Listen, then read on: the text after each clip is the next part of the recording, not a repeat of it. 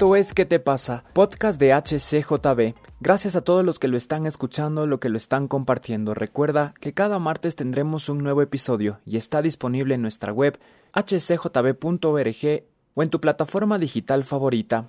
Y en medio de todas las circunstancias siempre he pensado ¿cómo puedo ayudar a alguien cuando yo tengo necesidades? Quizás cuando más necesito es cuando más me cuesta dar.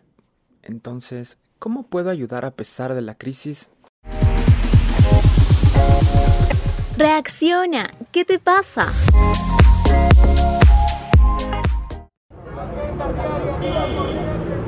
Y en este episodio de nuestro podcast ¿Qué te pasa? Estamos hablando sobre ayudar a pesar de la crisis y tenemos unos invitados de lujo. Ellos son Héctor y Berito. Realmente son una inspiración para nosotros. Son los directores de la Fundación Ecuador Pide Vida. Así que bienvenidos, ¿cómo están? Hola, hola a todos, qué gusto estar de nuevo aquí con nuestro hermano Hassel. La verdad, para nosotros siempre es un gusto contar con, con, la ayuda que él nos brinda y bueno, y sabemos que esto va a ser de ayuda para muchas personas. Bendiciones, familia, estamos muy gustosos de compartir este tiempo con ustedes. Para empezar, Héctor, cuéntame a qué se dedica Ecuador Pide Vida, ¿de qué se trata? Bueno, Ecuador pide vida. Recalcando algunas cosas, eh, el nombre mismo lo dice, ¿no? Es dar vida, ¿no? Recalcando de nuevo esta palabra, es dar vida realmente a algunas cosas que realmente están muertas, ¿no? Eh, rescatar mucho los valores y ayudar mucho. Sí, sí, sí, realmente es, es, el hecho de rescatar esos valores, esos principios y es un país como mucho, como el mundo que necesita vida, ¿no? Que está pidiendo vida. Para ti, Berito, ¿qué es Ecuador pide vida? Bueno, Ecuador Vida es la fuente que nosotros consideramos que es esa fuente de la que habla la palabra, como estos ríos de agua viva que se van renovando constantemente. Nosotros creemos que Dios nos ha delegado a nosotros la responsabilidad de guiar una generación. Y claro, nosotros luchamos por nuestra generación de los 30, de los 40, pero ¿qué pasa con nuestros hijos? Anhelamos mucho que ellos sean como esa punta de lanza que van abriendo camino para sus generaciones. ¿Cuáles generaciones? Las de los 10, las de los 15, las de los 20. Entonces, anhelamos que Ecuador Pide Vida sea como este río que va renovando a todas las generaciones. Anhelamos que, Ecuador Pide Vida sea esta fuente donde mucha gente que tiene sed venga a beber de esa agua que Dios nos da. Creemos que eso puede ser Ecuador Pide Vida y aún lo estamos haciendo conforme a lo que Dios nos demanda que lo hagamos. Sí, así es, y podemos buscarlos en sus redes sociales, Ecuador Pide Vida, puedes informarte, ver todo lo que hacen, porque realmente es espectacular, es algo que nos inspira mucho. Y yo justo quería preguntarles, ¿cómo reaccionaron ante la pandemia? ¿Cómo reaccionaron ante una crisis? Porque teniendo un ministerio que Dios mandó para ir a ayudar al prójimo, para ir a amar a la persona que quizás no ha sentido amor y de repente llega esto que nos desestabiliza. ¿Cómo ustedes pudieron reaccionar ante la crisis sabiendo que en tiempo de crisis tenían que ayudar todavía más, pero la crisis era para todos? Bueno, creo que realmente eh, nuestra reacción ante una situación depende mucho de nuestra intimidad o nuestra relación con Dios. Esto puede ser como muy repetitivo, ¿no? Pero realmente yo creo que para que nosotros podamos enfrentar una situación adversa, hablemos de pronto de una crisis, de una situación difícil, de una enfermedad en nuestra, en nuestra familia, es mucho dependiendo nuestra actitud que, que, podemos poner frente a ciertas situaciones. Ahora, ¿de qué va a depender nuestra, nuestra actitud? Va a depender mucho de nuestra intimidad con el Señor. Estamos acabando, bueno, no sé si de pronto acabando un, una situación difícil acerca de una pandemia y creo que lo que ha delimitado mucho nuestra situación es tener esa intimidad con Dios, porque recordemos que de pronto venimos de una situación donde las iglesias han cerrado, donde las, las reuniones se han vuelto eh, semipresenciales y, y, cuál es lo que, qué es lo que ha limitado de pronto tu, tu tiempo o la crisis que estás viviendo ha sido tu intimidad con Dios. Entonces, si tú estás bien con Dios, tú puedes también enfrentarte a una situación adversa, aún estando con los pies bien firmes en el Señor, puedes enfrentarlo de esa manera. Sí, claro, así es. Saber que Dios es fiel y que pues estamos en el mundo, pero no somos de aquí, como dice la palabra. Héctor, ¿qué se necesita para pensar en el otro cuando nosotros también tenemos necesidades? Yo creo que cuando tú empiezas a buscar el reino de Dios eh, y su justicia, todo es añadido, ¿no? ¿A través de qué? buscando, dice el eh, del Señor. Entonces, claro, todos tenemos necesidades, como tú muy bien lo dices, pero si yo me encargo de buscar la necesidad del resto, Dios se encarga de la mía, porque estoy buscando su reino. Y creo que es una parte muy clave que todos necesitamos saber. Eh, eso es lo que a mí me ha funcionado, ¿no? Buscar primero el reino de Dios y su justicia y todo será añadido en mi casa y aún para dar. Entonces yo creo que si yo me encargo de las cosas de mi padre, él se encarga de las mías.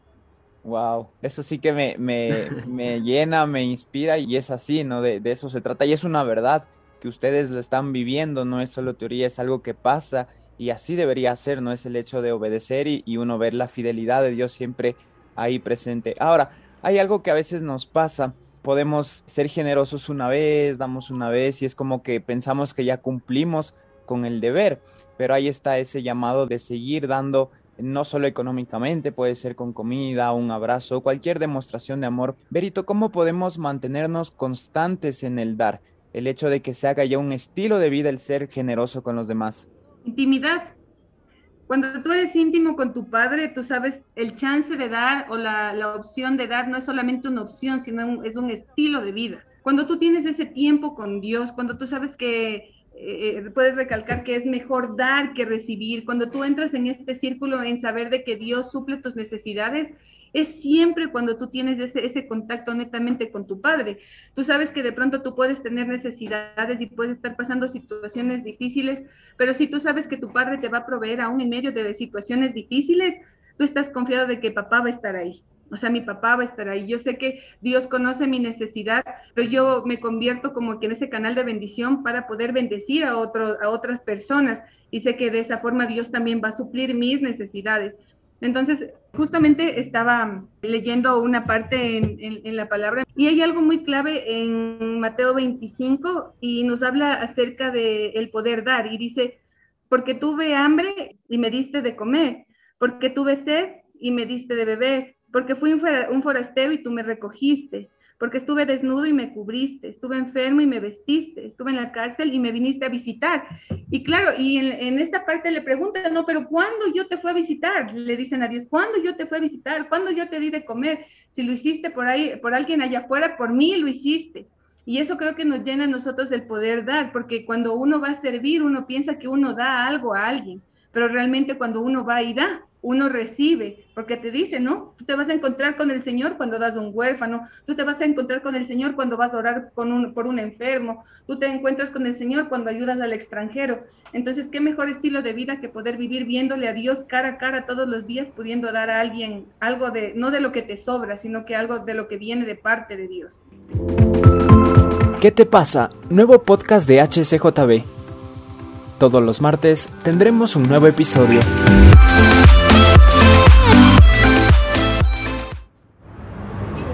Esa palabra creo que es vital aquí también. No es que dar porque nos sobra, porque eso sería muy fácil, ¿no? Como que ah, tengo esto y, y, me sobra, entonces voy a dar, sino quizás como decíamos, dar aunque tengamos necesidades, sabiendo que al dar Dios se encarga de nuestras necesidades y asimismo Dios está encargando de las necesidades de las personas que nosotros estamos bendiciendo. Entonces nos dejamos también utilizar por Dios, que eso es algo, o sea, es único. Uno dice, yo quiero que Dios me use, pero uno se queda sentado a veces. Entonces es el hecho de ir y hacer las cosas. Partiendo de esto, Héctor, ¿Cuál es la actitud correcta para dar? Porque muchas veces podemos sentirnos obligados o, ah, ya porque mi hermano de al lado lo está haciendo, yo también lo voy a hacer.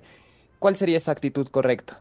Bueno, yo creo que eh, la actitud correcta primero viene desde la intimidad. Segundo, siempre te puedo, eh, podemos contarte un testimonio eh, sobre estas cosas y es que, digamos que si yo no tengo la actitud correcta para hacer lo que, que Dios me ha enviado a hacer, entonces no, no, no, conozco a Jesús.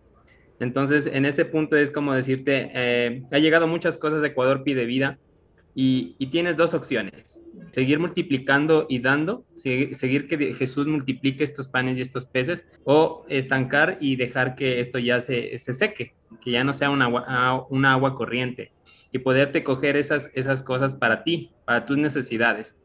Pero sabiendo que esa, ese dinero o cualquier cosa que llegue de donaciones se pueda ahí estancar, ya no llegue más. ¿Por qué? Porque tal vez todo lo que Dios te pudo confiar se acabe, se termine. Entonces, tienes dos decisiones. Quedarte ahí con el wow milagro que, Dios hizo o realmente darlo todo y realmente decir, Señor, esto es tuyo, esto no es nada mío. Entonces, sí, ha habido opciones en las cuales tú te, confrontas a ti mismo y decir, bueno, ¿cómo es esto? ¿Cómo me siento yo?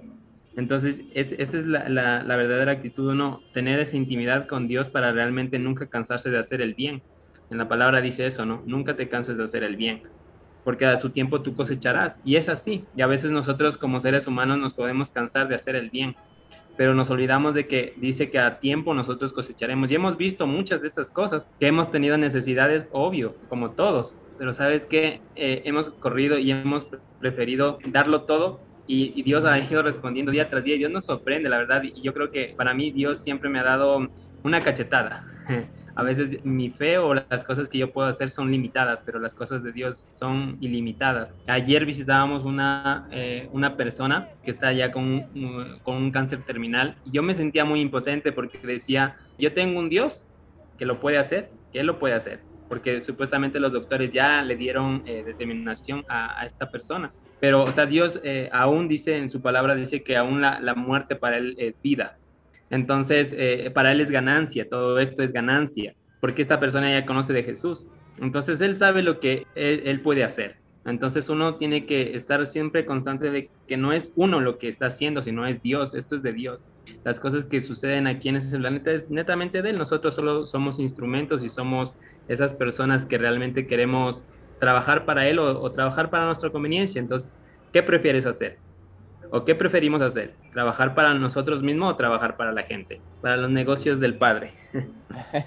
Sí, no, y esos son los negocios de, nuestro Padre y esa es la motivación correcta, ¿no? Saber que lo estamos haciendo por Él, por, por amor, amor hacia Él, amor a los demás. Es vital eso, amar a Dios significa que haya frutos, que haya obras, que haya esa demostración de amor al prójimo. Reacciona, ¿qué te pasa?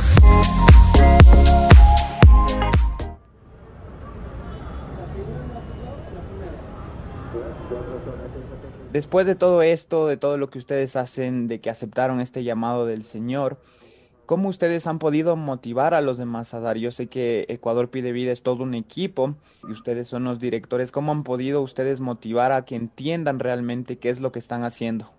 Bueno, yo te cuento, Omar, que, que, esto no ha sido para nosotros una lucha o por llamarlo así una carga. Creo que la, la bendición de Dios no añade carga y, y, esto es como que el mismo hecho de que hemos sostenido el, el amor, el abrazo del Padre. Eh, nos ha ayudado a nosotros a tener esa paz para poder sobrellevar todas estas cosas.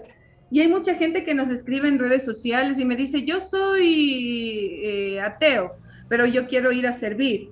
Eh, yo soy pentecostal, yo soy bautista, yo soy católico, pero yo quiero ir a servir con ustedes. Entonces, ¿cómo motivamos nosotros a la gente para hacer esto? Yo creo que primero es esa convicción que proviene de Dios. Ya, y como te decía anteriormente, Omar, yo creo que eh, mientras tú sirves, mientras tú ayudas, mientras tú das, mientras tú vas a orar por la gente, mientras tú pintas una carita, mientras tú haces un chiste, mientras tú les ayudas a pintar a los niños, tienes ese encuentro con el Señor. Y hay gente que ha llegado en esa condición, como por decirte, yo soy incrédulo, no creo en nada, sino solamente en mí, y llegan a, servir y después se encuentran con, ese, con el Señor, tienen ese encuentro con el Señor y ellos después son los que indican cuándo van a tener su siguiente salida, cuándo podemos salir con ustedes, cómo podemos hacer las cosas. Entonces, no ha sido una carga netamente de nosotros o poder decir nosotros damos charlas seguidos de esto, cómo manejar a las personas, qué hacer, las, eh, cómo dibujar las caritas o lo que sea. No, creo que todo esto se basa en el mismo hecho de tener ese tiempo de intimidad con el Señor, de entregarle a Dios a la gente que sí el tiempo que la gente entrega eh, de pronto sirviendo, viniendo a cocinar o lo que sea. Nosotros le hemos entregado al Señor y ha sido enamorarse de Dios desde la primera vez como para que la gente pueda tener este encuentro netamente con el Señor.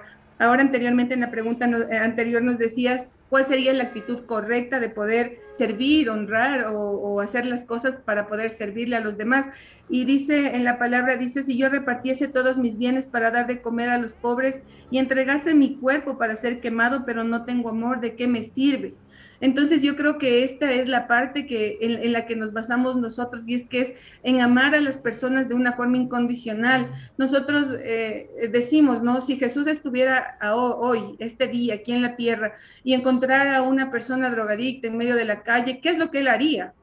Entonces, ese ha sido nuestro límite de servicio. ¿Qué Jesús haría en esta situación? Si voy a visitar un barrio pobre donde la gente está muriendo de hambre o lo que sea, ¿qué haría Jesús en mi lugar? Entonces, no, pues entonces, ¿qué tengo que hacer? Traer víveres, alimentos, ayudarle a la gente a conseguir un trabajo, crear un emprendimiento para que ellos puedan salir adelante, ver alternativas. Entonces, creo que eso nos motiva a nosotros en decirles a los chicos cuando vienen a servir, acuérdate que mientras sirves, al Señor le sirves. ¿Ya? Entonces, Dios ha respaldado todo esto y tenemos voluntarios que han venido de tantos lugares, a muchos de ellos no les hemos vuelto a ver, porque a veces vienen, sirven y se mudan a, otro ciudad, a otra ciudad o a otro país, pero realmente Dios es el que pone en el corazón, porque dice precisamente que al que Él escoge, también Él equipa. Entonces creo que estamos equipados para hacer la obra, sino que a veces estamos como medios dormidos. No, y es hora de, de despertar, de aceptar ese llamado, porque está ahí el llamado y nosotros a veces nos hacemos lo que no lo escuchamos. Recuerda que Ecuador pide vida, puedes encontrarlos en sus redes sociales también si quieres formar parte, si estás interesado en ayudar. Todo es aceptado, lo más importante es estar dispuesto desde el corazón y formar parte para ir y amar al prójimo, ayudar a los demás. Héctor, para despedirnos, agradeciéndote por este tiempo, algún mensaje a todos los que te estamos escuchando, quizás nos sentimos dormidos, nos sentimos estancados, que no hemos ido a hacer la obra, algún mensaje que les quieras dar. Bueno, voy a leerte algo que, me parece muy impactante y le dice eh, uno de, sus discípulos, le dice, maestro, ¿qué debo de hacer para tener vida eterna? Y Jesús le respondió, ¿sabes lo que dicen los libros de la ley? El maestro de la ley le respondió, ama a tu Dios con todo lo que piensas, con todo lo que vales y con todo lo que eres, y cada uno debe amar a su prójimo como se ama a sí mismo. Entonces entra en este punto, ¿no? A veces Dios le, eh, Jesús le respondió todo esto y, y, algo con que me quedo es, cada uno debe de amar a su prójimo como se ama a sí mismo. Y a veces nosotros nos hemos dejado de amar a nosotros mismos. Entonces, ¿cómo podemos amar a alguien? Si no, eh, ni siquiera nos amamos a nosotros mismos. Entonces yo creo que eh, con esto yo me quedo y les doy un consejo, es primero ámense a, ustedes mismos, ¿no? Amen a Dios sobre todas las cosas y después ámense a, a ustedes porque ahí van a aprender a amar a su prójimo cuando vean en las calles, de tener esa sensibilidad de poder ayudar y poder orar, porque una ayuda tampoco puede ser solo voy y dejo la ayuda y ya, sino que realmente hacer eh, que la gente conozca de, ese Jesús que nosotros sabemos que Él sana, que Él limpia, que Él, que él provee, que Él da y que, y que Él ayuda por medio de, la familia, por medio de los amigos, por medio de toda la gente que te rodea, Él está ahí dispuesto a, a mostrar su rostro cada, en cada mano. Entonces yo creo que con eso yo les dejaría. ámense, eh, ustedes mismos para que puedan amar también al prójimo.